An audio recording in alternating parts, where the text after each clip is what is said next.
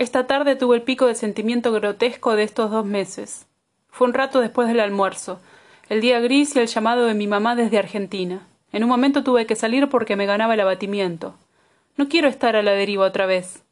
Es esencial que piense un poco en todo esto, aunque si fuera de una talla más valiente lo mejor sería no hacer nada y ver cómo va sucediendo todo. Parezco una nena tirada en el piso haciendo berrinches.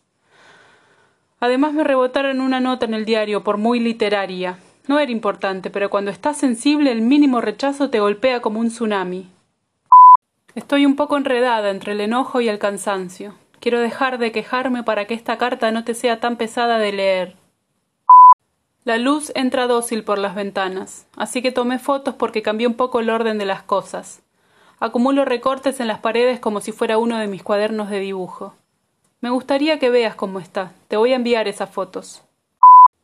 Mover las cosas del lugar me calma. No vayas a creer que tengo muchas cosas acá. Compro poco porque nos mudamos mucho, pero atesoro algunos souvenirs de mi vida europea. Los miro y pienso que todas las cosas que nos gustan están hechas de pedazos de otras cosas, no de fragmentos, de partes enteras. Parece que estuviera hablando metafóricamente, pero me refiero exactamente a eso. El viernes cenamos en casa de unos amigos argentinos, con un brasilero amoroso, actor, que estaba filmando una película en Portugal y viajó para conocer Londres. Alguien dijo del otro que era un aparato. El brasilero preguntó por qué le decían aparato. Ya lo había hecho antes con cinco o seis palabras. Le pregunté por qué le daba curiosidad.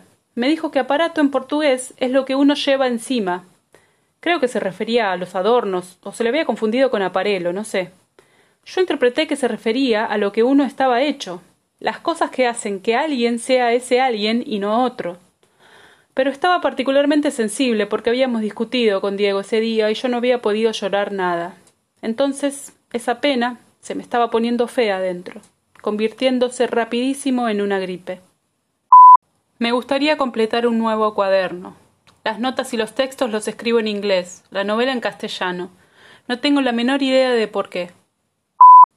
Obvio que entiendo que haberte mudado tantas veces en tan poco tiempo te abrume y que el departamento nuevo no te resulte expansivo, pero tengo la sensación de que estás pudiendo ver qué es lo que te pasa en cada una de tus mudanzas. Me asombra el relato de cómo organizaste tus cosas para que entren en un bolso. Es admirable.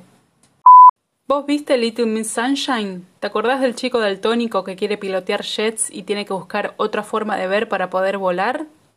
Esa es la decisión, me parece y retomar las riendas de tu vida, claro, cueste lo que cueste. Tu cuerpo te conoce, sos su peor enemigo. Pero también, después de combatir tantos años al mismo enemigo, uno empieza a reconocerle la estrategia. Quizás es tiempo de revancha de vos mismo. Al final soltaste de un lado, pero te agarraste del otro. Y capaz era como me recomendabas a mí, caída libre. Me acuerdo unos meses antes de venirme, me encontré con Valentina en el cumpleaños de Juan. Antes de irnos, cuando me saludó, me dijo te veo en la reunión de las personas que intentamos salvar a David. Me emocioné con tu blog. Subiste un texto precioso.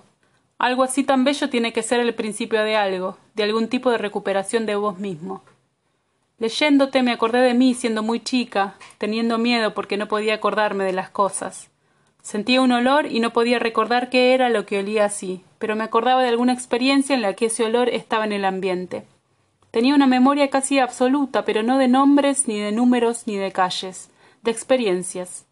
El pasto recién cortado, la tierra mojada, todas esas cosas estaban instaladas en partes olvidadas de mi vida y retornaban por alguna cosa en el presente. Con los sonidos era exactamente igual, pero más difícil. Incluso sentía que podía volverme loca, y me juré a mí misma reprimirme, emplear toda mi energía para que una rama de malbón quebrada fuera eso, y no una tarde de siesta en el pasillo de la casa de mi abuela. Claramente fracasé, porque de muy niña preferí hundirme en la melancolía, a sobre la superficie de las emociones. Un beso enorme.